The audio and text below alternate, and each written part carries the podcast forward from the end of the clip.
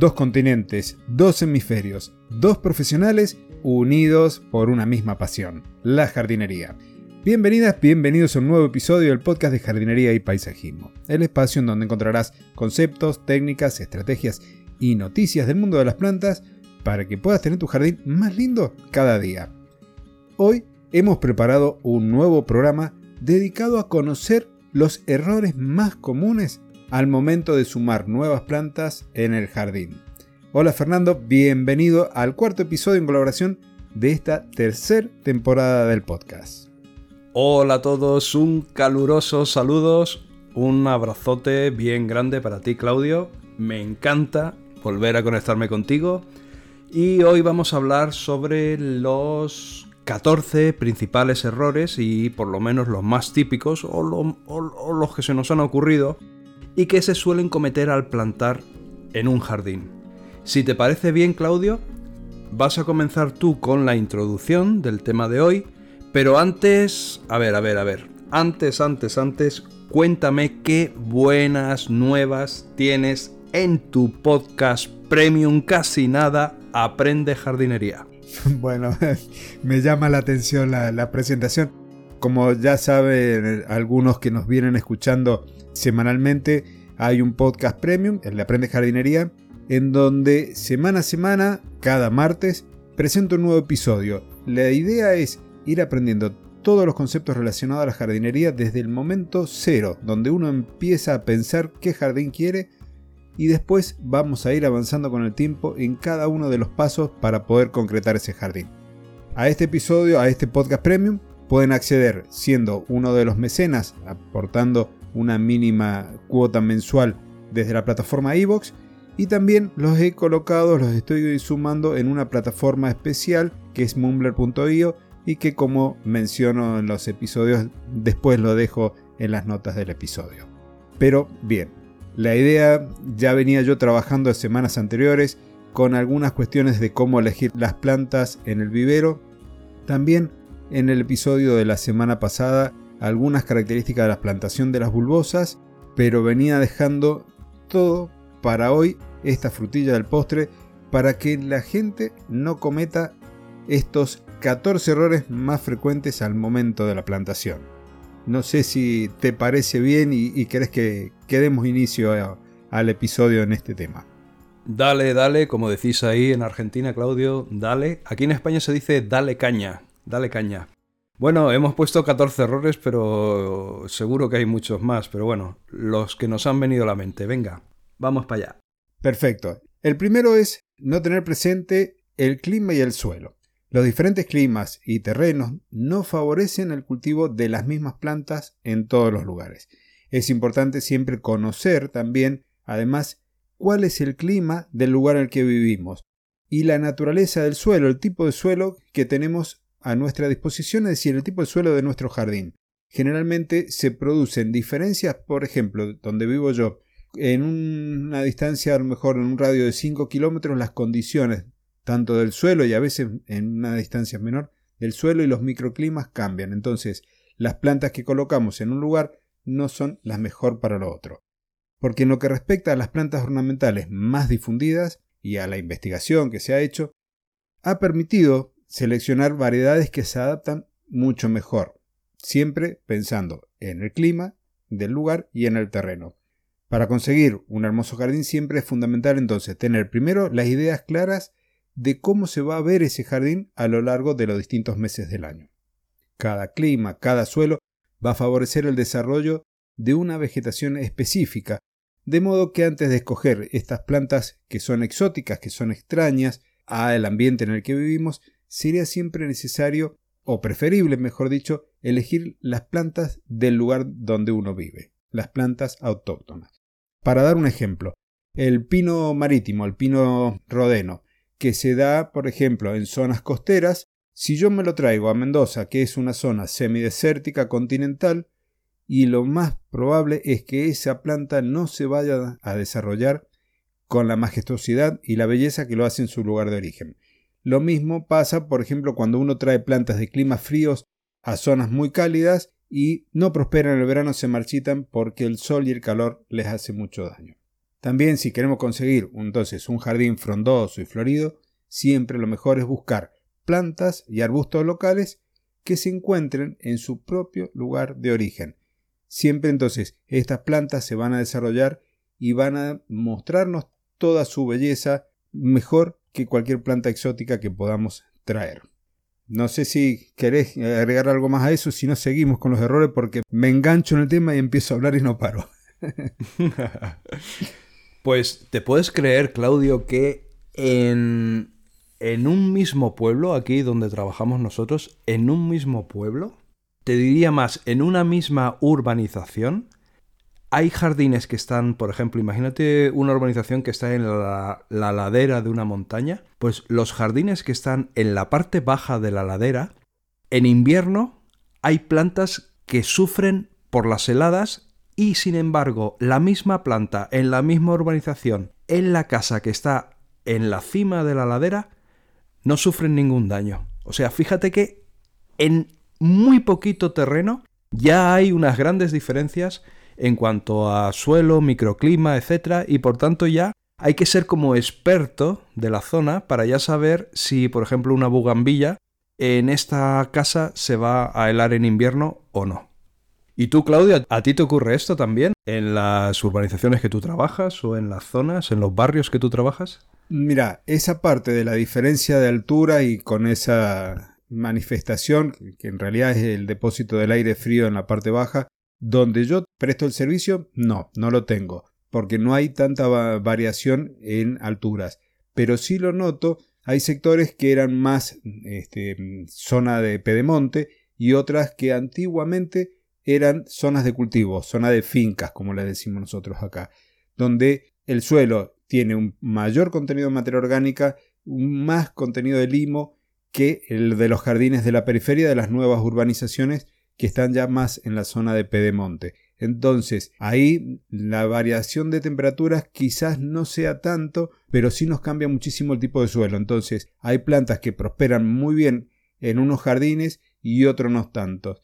Y a lo que estabas comentando de eso, el anteaño pasado estuvimos haciendo unos jardines en, unas, en un complejo de cabañas para el desarrollo turístico y era increíble cómo había una franja dentro del mismo terreno que era totalmente distinto al resto, en cuanto a suelo hablamos, porque como por ahí habían cauces secos de arroyos o de cauces aluvionales, entonces franjas con piedras muy grandes y otras con una arcilla increíble. Y eso estaba todo en el mismo terreno y teníamos dos o tres franjas distintas y había que adaptar el diseño de estos jardines un poco también a ese tipo de condiciones que en este caso era el suelo la que nos las estaba dando.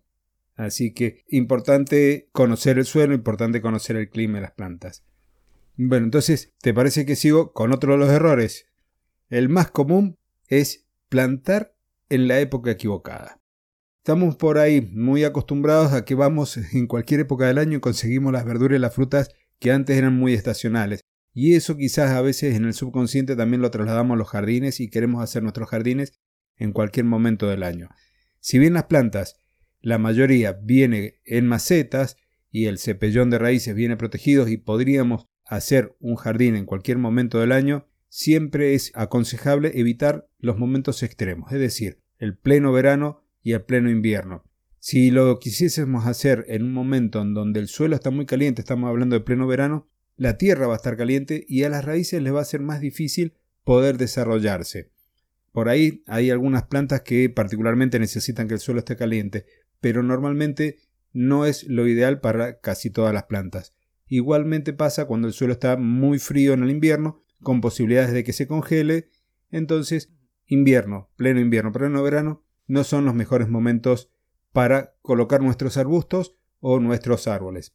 Lo mismo ocurre con el césped, lo ideal es aprovechar las primaveras y los otoños para hacer estas siembras y esas plantaciones. Pues exactamente, Claudio. Tal y como comentas, un error típico, muy habitual, es el error de sembrar el césped en la época equivocada. Mira, para que las semillas, esas minúsculas especies de césped nazcan y se desarrollen de, de una manera uniforme, son necesarias que las condiciones climáticas sean frescas y húmedas y estas son propias pues tanto del inicio del otoño, ahí cuando ha terminado el verano y ya empieza el otoño, tanto como del el inicio de la primavera. Sembrar en otoño además tiene unas ventajas añadidas, que favorecen el nacimiento y el desarrollo de estas especies vegetales del césped, y que son que el crecimiento es mucho más anticipado y uniforme que cuando se siembra en primavera, porque el terreno conserva el calor adquirido durante todo el verano y también la limitación del desarrollo de las malas hierbas, pues la formación de la capa de césped impide y retarda el crecimiento de las malas hierbas, en particular de las especies anuales o bianuales en primavera.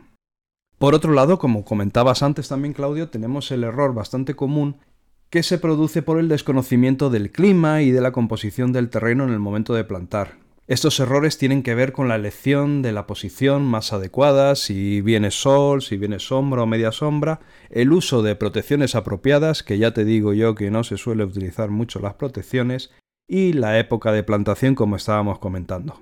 Con referencia al suelo, debemos tener en cuenta el discurrir de las aguas. Tenemos que estar atentos a las pendientes, a los drenajes, realizar esas correcciones del terreno, hacer esos trabajos preliminares, y las diversas operaciones de cultivo y sobre todo atentos también a la estructura del suelo, que sea correcta, que no tengamos un suelo demasiado apelmazado, demasiado arcilloso que debamos corregir.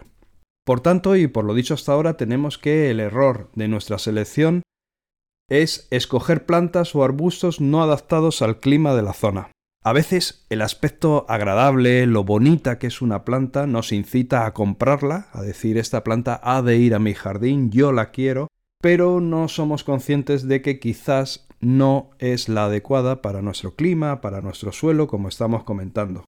La consecuencia más evidente de esta decisión errónea va a ser un crecimiento lento, un decaimiento general de toda la planta y, en los casos más extremos, pues quizás hasta su muerte.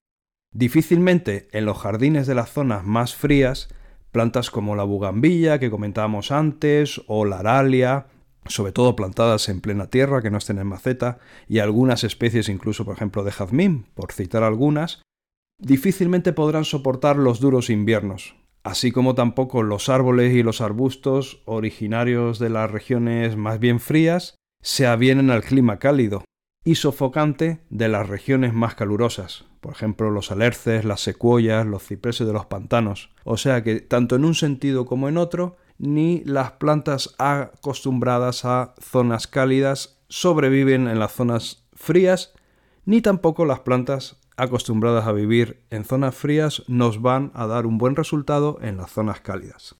En las terrazas, en cambio, ya podemos jugar un poquito, dadas las posibilidades de crear protecciones contra el frío o contra el calor, escogiendo el terreno apropiado para la maceta y la técnica de cultivo oportuno. O sea que la terraza nos va a dar mucho más juego para trucar un poquito esas condiciones que tengamos y quizás sí experimentar con o de una forma más arriesgada con plantas. Podremos así cultivar pues casi todo tipo de arbustos, Siempre que tengamos presente que normalmente en esas condiciones el desarrollo de, las plantas va a ser mucho menor. Otro de los errores también comunes es disponer tanto de los arbustos como de los árboles sin tener en cuenta sus exigencias de luz. Esto es así, hay plantas que van a prosperar muy bien a pleno sol y otros que están dadas las condiciones de media sombra en su lugar de origen. Por ejemplo, el ficus. El ficus aquí es una planta que se cultiva normalmente como planta de interior y en el exterior tiene que estar a la sombra por más que se desarrolle después con el porte de un árbol pequeño. Pero tanto las especies arbóreas como arbustivas, hay algunas que son mejor o crecen mejor en zonas sombrías y otras a pleno sol. Cuando le cambiamos las condiciones, puede que las plantas se vayan adaptando pero no van a florecer, por ejemplo, de igual manera si son plantas o arbustos que nosotros los hemos colocado en los jardines por sus flores, ni tampoco van a crecer bien, posiblemente hasta incluso el crecimiento se vea retardado y la planta crezca muy poquito año a año. Y esto que comentabas por ahí de la aral y demás, también yo lo veo aquí, que muchas veces se compran plantas, se utilizan plantas que aquí denominamos como plantas de interior, que son plantas que tienen que estar con algunos cuidados por ahí, digamos, diferenciados a los del resto del jardín y se han desarrollado mucho y el propietario decide llevar esa plantita al jardín. ¿Y qué pasa en el jardín? Bueno, una planta que crecía habitualmente en condiciones de sombra parcial, la ponemos a pleno sol, termina muriéndose por este efecto de la luminosidad. Yo recuerdo, creo que lo he contado ya en varias veces, un vecino de un cliente mío que tenía una hoja de salón, una aspidistra, y la tenía espectacular y la colocó en el medio del jardín mirando al norte. Para nosotros que un jardín apunte hacia el norte es el equivalente al de ustedes que apunta hacia el sur, donde hay mayor insolación. Bueno, la planta parecía que la hubieran quemado con una lupa. Lo mismo pasa con otras que la llevamos a la sombra y les está faltando luminosidad y el crecimiento también se va a ver afectado. Van a haber efectos en ese crecimiento, las plantas, las ramas se van a empezar a estirar y demás en búsqueda de esa luminosidad. Eso pasa porque no le damos el lugar apropiado a cada planta. Arbustos y árboles hay algunos para pleno sol y otros para condiciones de semisombra. Ahora que comentabas esto, Claudio, me venía a la cabeza en el grupo de Telegram un, un, compañero nuestro del grupo, un integrante del grupo, me acuerdo que colgó unas fotos de unos potos que tenía dentro de casa y había colgado así como a tipo de jardín vertical en un muro muy soleado y dice que en 24 horas se le habían achicharrado, se le había muerto y preguntaba que por qué. ¿Y te acuerdas que al final llegamos a deducir que fue por, por sacarlo del interior al exterior? Esa, esa muerte tan súbita de la planta. Sí, y el tema es que él la había colocado porque había otro igual que ya llevaba su tiempo ahí y estaba creciendo muy bien. El asunto fue ese cambio brusco de, de ambiente, del interior del hogar al exterior. Porque te acuerdas que había otra que estaba creciendo bien. Exacto. No, no, sí, sí. En su, en su país el Potos podía vivir fuera. Lo, que ocurre, lo que ocurre es que, claro, no pueden soportar un cambio tan agresivo de estar dentro de casa a, de repente recibir esa insolación tan grande. La planta no pudo, no pudo aclimatarse. Bueno, pues otro de los errores, Claudio, si no me falla la memoria, creo que vamos por el número 5. No es por nada, no es porque, no es porque el número sea la más importante o menos, sino por llevar un orden. ¿Vamos por el 5? Creo que sí, que vamos bien por el 5. O sea que nos quedan unos cuantos errores. Si nos seguimos explayando, eh, la gente no sé si llega hasta el final del episodio. bueno, pues uno de los. El, error número 5, pues, es eh, no prever, que aunque te, aunque te parezca raro, no prever técnicas o protecciones para las plantas sensibles a las variaciones de temperatura.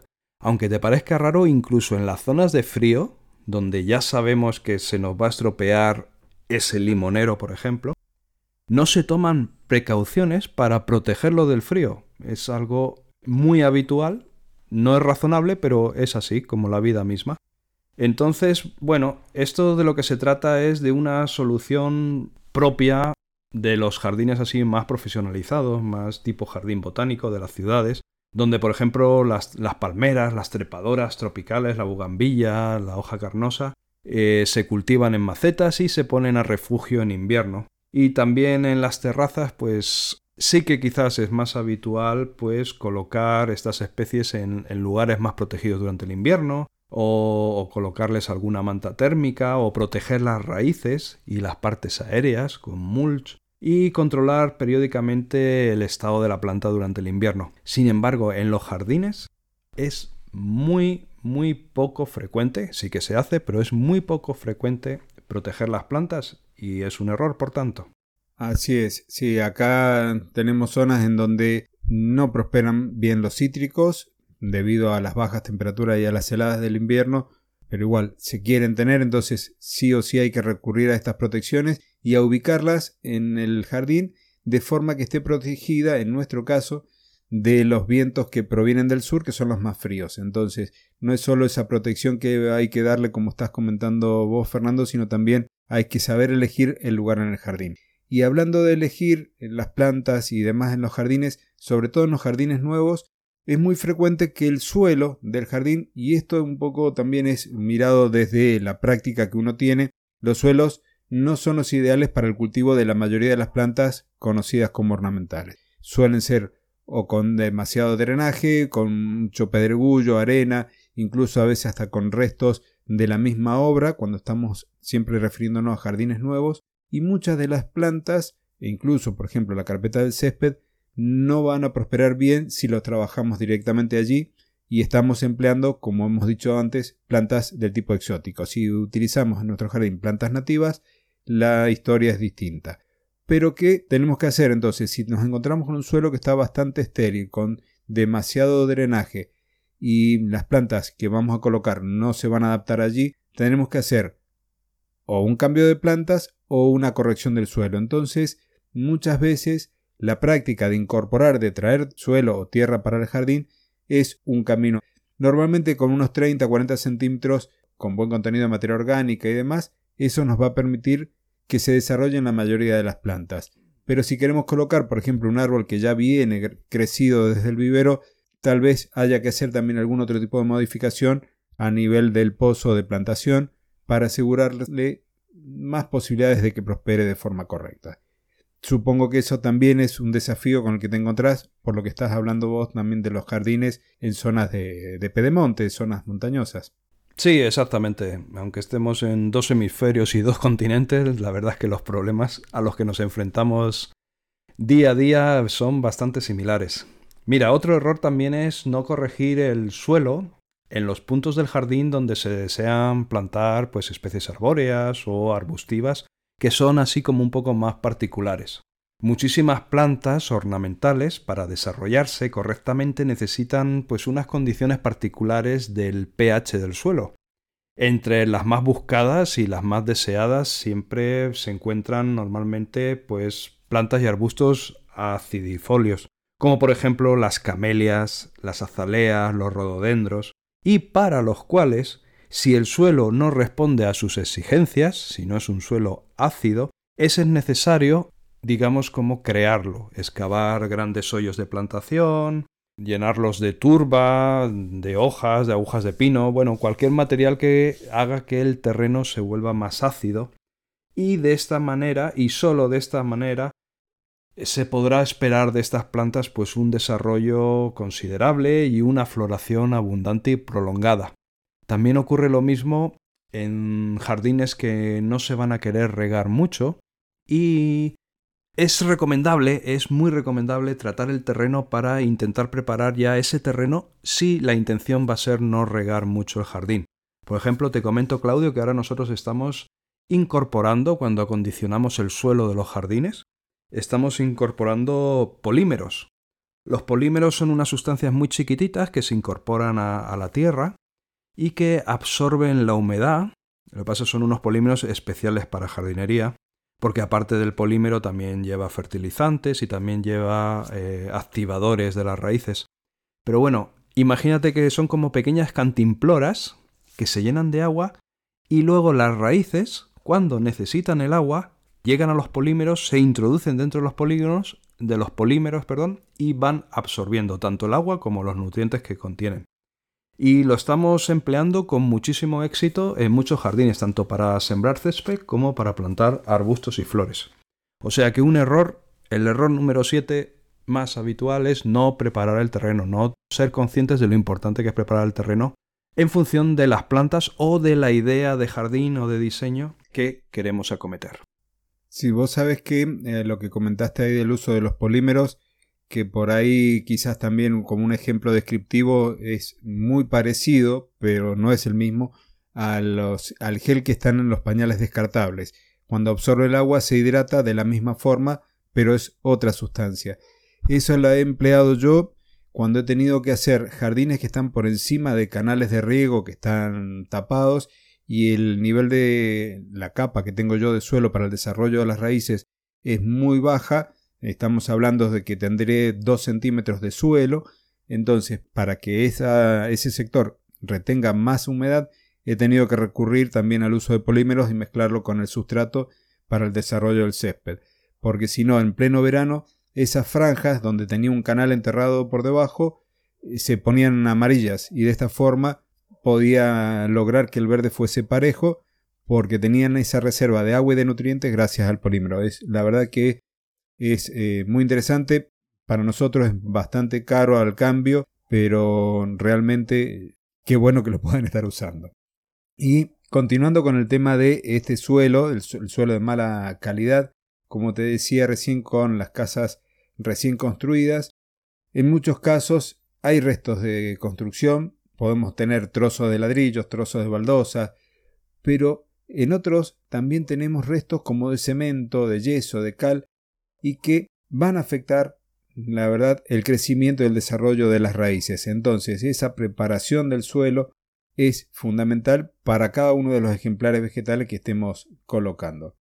Por otro lado, cuando traemos tierra y que viene a lo mejor de excavaciones, normalmente pueden estar desprovistas de ese consorcio microbiano que habíamos hablado en algún momento de los microorganismos que van a dejar en disponibilidad los nutrientes y al igual que también pueden estar pobres en materia orgánica. Entonces es importante hacer esas correcciones, agregar materia orgánica, agregar por ejemplo estiércol, tierra de hojas, compost, humus de lombriz, todo esto para que ayude a que el suelo tenga estructura y las condiciones químicas y microbiológicas óptimas para el crecimiento de las plantas. O sea, ya hemos visto varios puntos que tienen que ver con el propio suelo, además del clima. Cierto, Claudio. Para que se vea la importancia del, suelo también. Cierto, Claudio. Además, súper super comunes estos errores y súper acertadas las soluciones. También es un error eh, no darle al terreno la pendiente justa y necesaria cuando se planta un nuevo jardín, cuando estamos diseñando o construyendo un nuevo jardín ya que con frecuencia se encuentran en un jardín, pues, no sé, hundimientos, ondulaciones, eh, pendientes del terreno, que ya, que ya van bien, ya van bien en un jardín. Un jardín tampoco tiene por qué ser completamente plano, ya es bonito un jardín con ondulaciones y pendientes, porque le dan movimiento al entorno y suavizan el paisaje.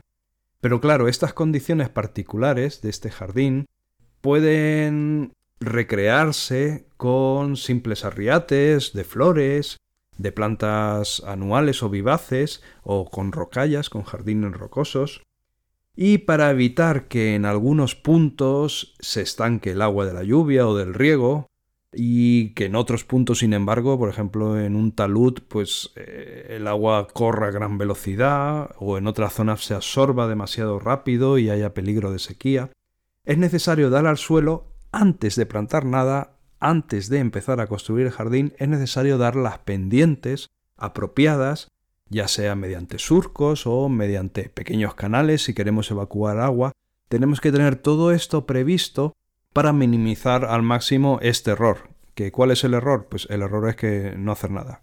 Es tal cual está el jardín, así planto y ya está. Y luego, pues claro, tenemos problemas, algunas zonas del césped se nos inundan, otras se nos quedan medio secas, etcétera, etcétera, etcétera.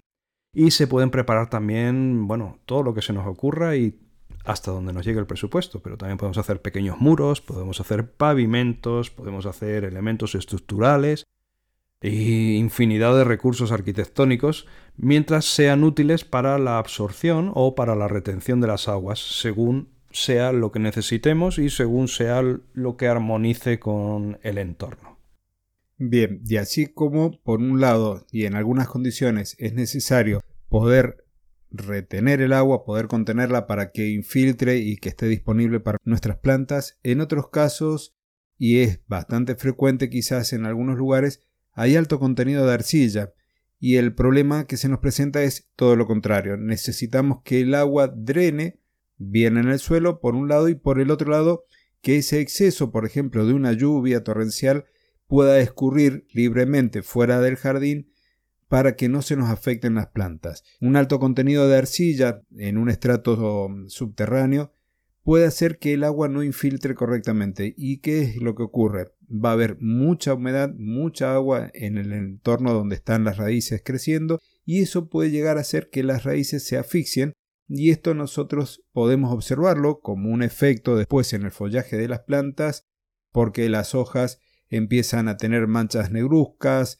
así medias redondeadas, empezamos a ver algún oscurecimiento o ennegrecimiento también debajo de la corteza en el tronco, y en algunos casos, dependiendo del tipo de plantas, tienen una brotación media explosiva, producto de que las raíces se le están pudriendo, entonces como si fuese una poda de raíces y la planta crece y de golpe se nos viene abajo.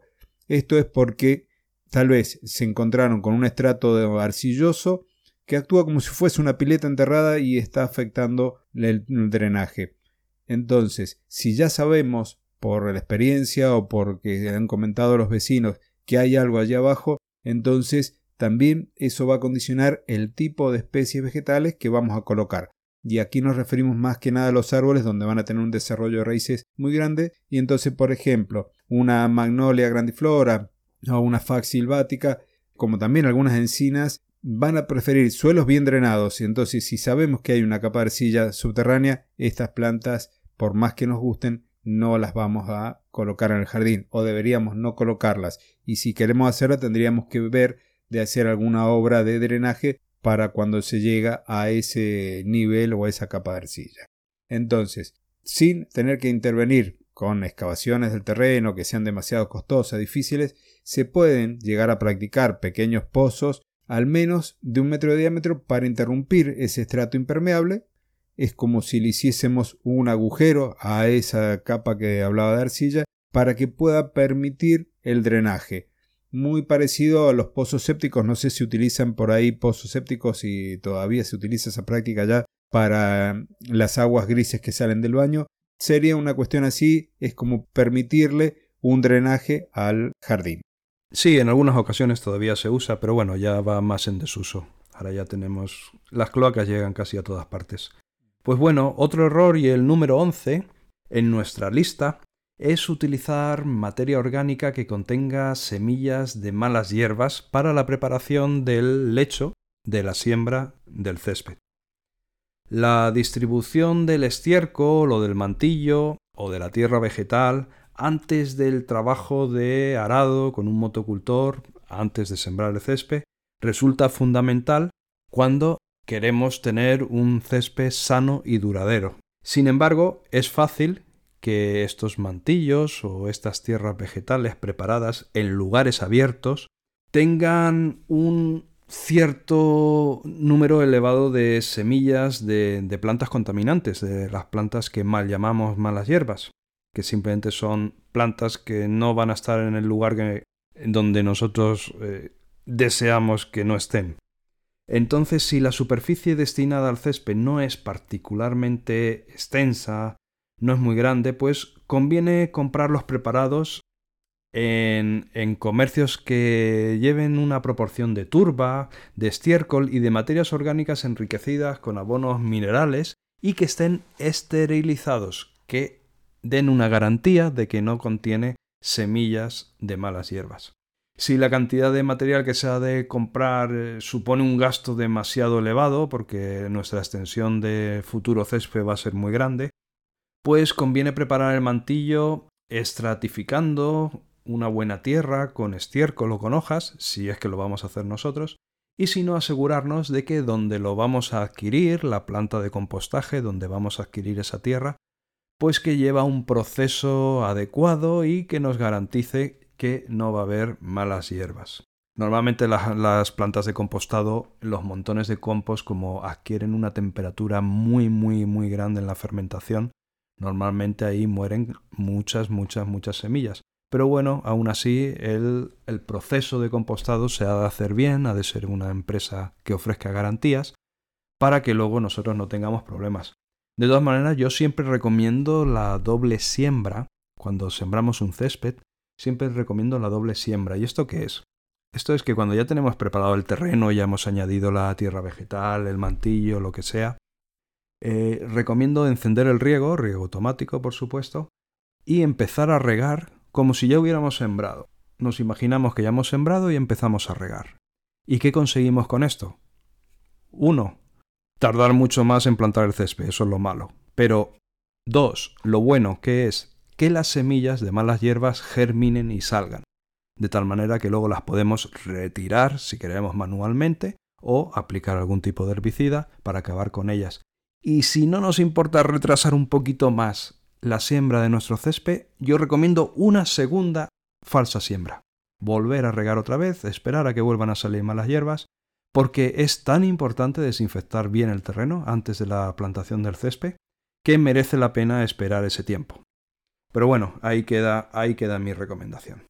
Por un lado, tenemos uno de los condicionantes que es el tiempo. Como decías, Fernando, de hacer estas dos falsas siembras para que toda la maleza, todas las malas hierbas vayan germinando y uno las pueda retirar del, del jardín y que cuando siembre definitivamente el césped sea todo mucho mejor. Pero otro de los condicionantes es no tener ese sistema de riego por aspersión o un sistema de riego por goteo subterráneo. Muchas veces, y acá pasa con cierta frecuencia, digámoslo así, es que uno piensa en la cantidad de dinero que va a invertir en los arbustos, en las herbáceas, en las vivaces, en los árboles, en las bulbosas, en el césped, en la mano de obra y demás, y empieza a hacer números y dice, a ver, ¿dónde puedo recortar? Bien, recorta por ejemplo en el riego, dice, total, lo riego con la manguera, pongo un sapito, como le llamamos nosotros acá, que es una especie de aspersor que se coloca en el extremo de la manguera y uno lo apoya en el piso y sale como una lluvia y lo va corriendo y va regando. Entonces, eso es uno de los problemas que tenemos, que es quizás el error número 12, como lo habíamos anotado nosotros, que es no tener un sistema de riego fijo para el césped, para, tanto para el césped como para los canteros y demás arreglos que hagamos con las plantas.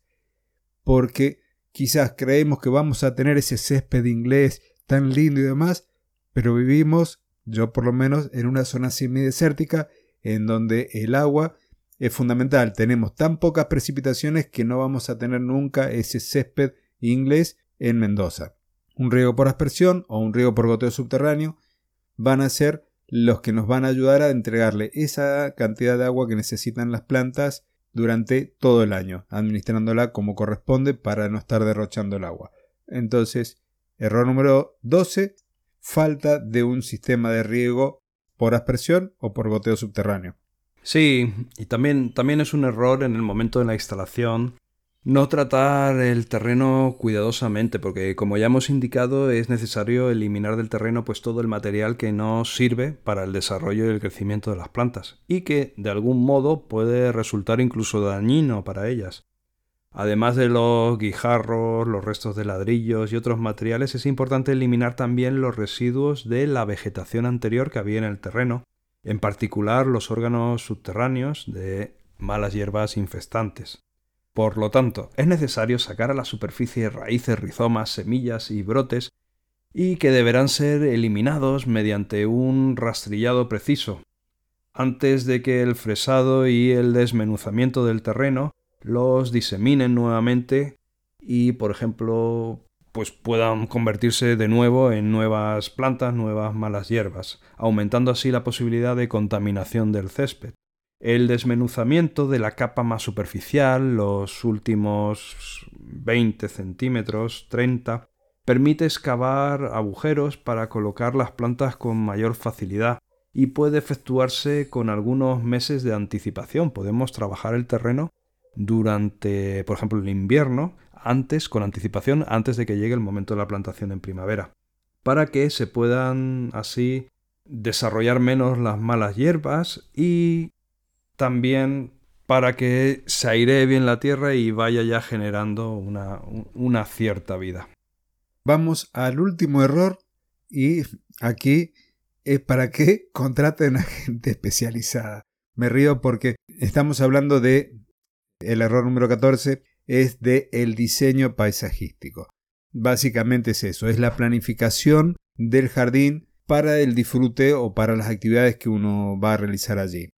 Me ha pasado con clientes que van y compran estas plantas tan lindas que les han gustado, como comentabas vos hace un ratito, Fernando, y las van colocando en el jardín. Imaginémonos que la planta encontró su lugar, que crece bien, pero cuando uno mira el jardín realmente no hay por dónde encontrarle una forma. Esto pasa también cuando se parte de un jardín nuevo, en donde hay que hacer primero un estudio del lugar, una distribución después de las plantas, de los árboles, de los arbustos, y eso tiene que ver con ese diseño minucioso que hay que hacer previo a todo jardín. Una vez que se defina el estilo del jardín que se quiere en ese sector, vamos a ir viendo las plantas en función del terreno y demás, las especies que podemos utilizar, pero hay que diagramar ese jardín. Y tanto como la diagramación de ese jardín va en consecuencia al riego y todas las tareas que hay que hacer para llevar ese proyecto desde el papel o desde la computadora, el ordenador, al terreno. Entonces, la diagramación, tanto del jardín como de las tareas, cuando no se hace, se constituye en este error número 14 y que muchas veces quizás es uno de los más costosos al momento de tener que corregirlo. No sé si querés eh, agregar algo más sobre esto. No, sobre la plantación yo creo que ya hemos dado unos cuantos errores bastante importantes y bastante habituales. Lo que vamos a hacer, si te parece Claudio, es que haremos nuevos listados de errores, pero de otras cosas. Ahora hemos hablado solo de los errores en la plantación, tanto de plantas como de césped. Y haremos listados de errores de otras cosas relacionadas con la jardinería, por supuesto, y lo trataremos en siguientes episodios. Me parece fantástico. Podemos ir viendo algunos tips de lo que es la parte del diseño de jardines, algunas cuestiones también de riego. Hay mucho para trabajar. Me parece muy buena tu propuesta, Fernando. Así que el mes que viene ya vamos a seguir con otros errores típicos que vamos a ir ayudando a los oyentes a que los prevengan o que los corrijan si llega el caso. Entonces, nos llegó el momento de la despedida. Pues sí, bueno, por un lado la despedida no me gusta porque se acaba el episodio, se acaba nuestro encuentro para grabar pero por otro lado me encanta porque es cuando puedo agradecer de verdad y de corazón a todos los oyentes por su apoyo, por sus me gustas, por sus comentarios. O sea que ahora ya me dirijo directamente, directamente a ti, querido oyente. Te lo agradezco, te lo agradecemos un montón, todo el apoyo que nos das, todas las acciones que puedas hacer para eh, compartir nuestro episodio, para darle a me gusta, dejar tu comentario, todo, todo, todo, todo, te lo valoramos muchísimo y te lo agradecemos muchísimo. Así que, bueno, pues nada, nos vemos en el siguiente episodio en colaboración. A Claudio lo tenéis todas las semanas, además lo tenéis por partida doble, lo tenéis en el podcast abierto, también lo tenéis en el podcast premium si queréis aprender más sobre jardinería. Y nosotros nos encontramos el mes que viene. Cuidaros mucho, cuídate mucho, querido oyente, y disfruta de tu jardín, por favor, lo máximo posible, que para eso lo tienes. Te agradezco, Fernando, tenerte nuevamente aquí en el podcast. Siempre es un placer enorme poder charlar y compartir. Yo creo que por ahí se ha visto más reflejado quizás en este episodio en donde nos hemos permitido la sonrisa y eso es también bueno, eso se lo transmitimos y es una forma de agradecerle de todo lo que la audiencia nos está dando mes a mes, semana a semana, episodio a episodio. Así que te recuerdo una vez más, a Fernando lo puedes seguir en su página web personalgardenshopper.es y en su canal de YouTube, también Personal Garden Shopper. Y a mí en el canal de YouTube de Claudio Dorato o en mi página web claudiodorato.com barra o diagonal boletín te podés suscribir a mi boletín de noticias. Gracias nuevamente y llegamos al final del nuevo episodio. Así que, como corresponde, dos continentes, dos hemisferios, dos profesionales unidos por una misma pasión, tu pasión, la jardinería. Hasta el próximo jueves y muchísimas gracias.